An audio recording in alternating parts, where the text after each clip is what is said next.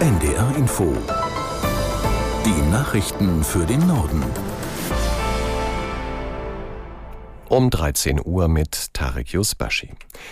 Die Kaufhauskette Galeria Karstadt Kaufhof hat erneut Insolvenz angemeldet. Für den Konzern ist es bereits das dritte Insolvenzverfahren innerhalb weniger Jahre.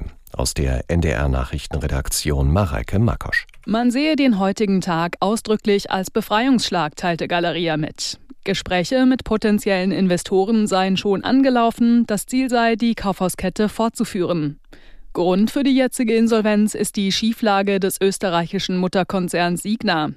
Die behindere laut Galeria das laufende Geschäft und schränke unter anderem durch hohe Mieten die künftige Entwicklungsmöglichkeit stark ein. Wie es für die rund 15.000 Beschäftigten des Konzerns weitergeht, ist unklar. Die Bundesagentur für Arbeit hat angekündigt, den Galeria-Mitarbeitern drei Monate lang Insolvenzgeld zu zahlen. Während der letzten Insolvenz hatte die Kette etwa 40 Filialen schließen müssen. Aktuell betreibt Galeria noch 92 Häuser. Bundesgesundheitsminister Lauterbach will den Hausärzten bei einem Treffen mit deren Spitzenvertretern in mehreren Punkten entgegenkommen.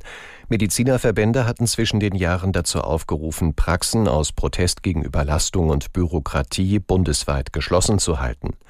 Katharina Seiler in Berlin erläutert, was Lauterbach den Ärzten genau verspricht. Also wenn man Gesundheitsminister Lauterbach beim Wort nimmt, dann wird er heute die Wünsche der Hausärzte erfüllen. Heute Morgen hat er den Ärzten nämlich im ZDF Morgenmagazin versprochen, die Honorarbudgets für die Praxen sollen abgeschafft werden und die Ärzte sollen von Bürokratie entlastet werden, sagt Lauterbach. Aber es geht um mehr. Bisher sind die Praxen ja überfüllt, weil viele Patienten kommen in die Praxis, um ein Rezept verlängern zu lassen oder um eine Krankschreibung zu bekommen.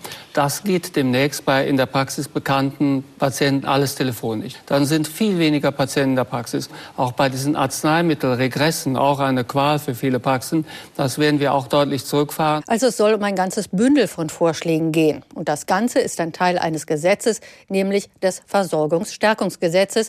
Und das will Lauterbach noch in diesem Januar vorlegen. Bundespräsident Steinmeier hat ehrenamtlichen Helferinnen und Helfern für ihr gesellschaftliches Engagement in Krisenzeiten gedankt. Mit Blick auf die Hochwassersituation in Teilen Deutschlands sagte Steinmeier, wohl Zehntausende seien bis zur Erschöpfung im Einsatz, um zu retten, zu schützen und um Schlimmeres zu verhüten. Der Bundespräsident äußerte sich beim Neujahrsempfang für engagierte Bürgerinnen und Bürger sowie Repräsentanten des öffentlichen Lebens im Schloss Bellevue. Das juristische Tauziehen um den von morgen angeplanten Streik bei der Bahn geht weiter. Heute Abend verhandelt das Hessische Landesarbeitsgericht über eine einstweilige Verfügung der Bahn gegen die Arbeitsniederlegung. Aus Frankfurt am Main Daniel Bauer. Gestern Abend hatte das Frankfurter Arbeitsgericht die einstweilige Verfügung abgelehnt. Dagegen waren die Deutsche Bahn und das Bahnunternehmen Transdev in Berufung gegangen. Im Kern geht es weiter um die Frage, ob der Streik angemessen ist. Solange keine Entscheidung vorliegt, ist der Streik erlaubt. Aber auch wenn das Gericht den Streik am Abend noch untersagt, werden die Auswirkungen im Personen- und Güterverkehr morgen deutlich spürbar sein. Laut einer Bahnsprecherin sei die Rückkehr von einem Notfahrplan zum regulären Betrieb so kurzfristig nicht möglich.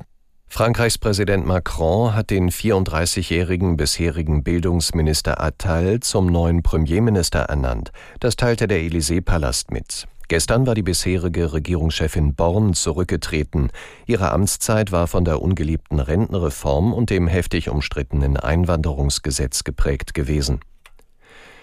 Bundesaußenministerin Baerbock hat erneut eine humanitäre Feuerpause gefordert, um die notleidenden Menschen im Gazastreifen versorgen zu können. Israels Armee müsse mehr tun, um Zivilisten zu schützen, sagte sie nach einem Treffen mit ihren ägyptischen Amtskollegen Shukri. Aus Kairo Nina Amin. Der ägyptische Außenminister kritisierte, die internationale Gemeinschaft unternehme zu wenig gegen das Leid der Menschen in Gaza. Baerbock sprach sich auch wieder für eine Zwei-Staaten-Lösung zwischen Israel und Palästina aus. Der Gazastreifen und das Westjordanland gehören den Palästinenserinnen und Palästinensern, sagte Baerbock wörtlich. Sie dürften nicht von dort vertrieben werden. Nach einem kurzen Stopp in Kairo fliegt Baerbock weiter nach El Arish in den Norden der ägyptischen Sinai-Halbinsel. Von dort wird ein Großteil der internationalen Hilfslieferungen in den wenige Kilometer entfernten Gazastreifen weitertransportiert. Das waren die Nachrichten.